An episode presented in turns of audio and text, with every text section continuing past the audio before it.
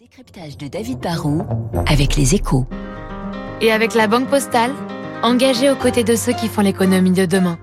Bonjour David. Bonjour Renaud. Moderna, le champion du vaccin anti-Covid, a fait le point sur sa stratégie en fin de semaine dernière et on peut dire qu'il se montre extrêmement confiant.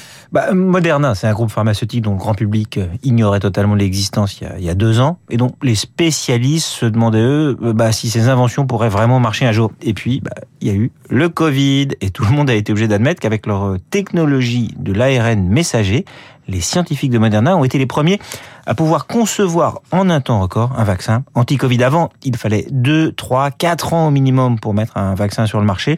Eux, ils ont prouvé avec l'autre entreprise BioNTech que l'on pouvait faire vite et bien. Et forcément, Moderna est devenu la star de la pharmacie. Et puis depuis deux ans, l'excitation était un peu retombée et c'est pour donner tort aux sceptiques qu'ils ont repris la parole. Pourquoi Moderna a un petit peu perdu de son éclat?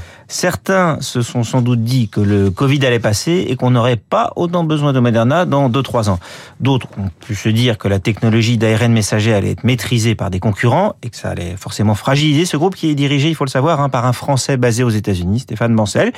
Et du coup, le cours de bourse a chuté de 66%. Mais vous, vous pas trop inquiet pour Moderna hein bah, Alors déjà, c'est vrai, la, la capitalisation a fait moins 66% en un an, mais plus 662 sur 5 ans. Il y a pire comme parcours boursier. Ensuite, Moderna maîtrise mieux que d'autres une technologie efficace dont le potentiel est gigantesque. Moderna a ainsi expliqué qu'ils avaient dans les tuyaux une trentaine de vaccins pour lutter contre autant de maladies qui vont bien au-delà du Covid. Ils promettent par exemple un vaccin plus efficace que tous les autres contre la grippe dès l'hiver 2023 et un autre contre la bronchiolite en 2024. Moderna explique aussi qu'on n'en a pas du tout fini avec le Covid. Hein. On peut se protéger, mais le virus est toujours là, il va muter, il faudra continuer de se protéger et donc de se vacciner. Moderna pense aussi que sa technologie peut être utilisée pour des maladies non infectieuses, comme des cancers, contre lesquels on pourra lutter avec des médicaments de plus en plus personnalisés grâce à sa technologie.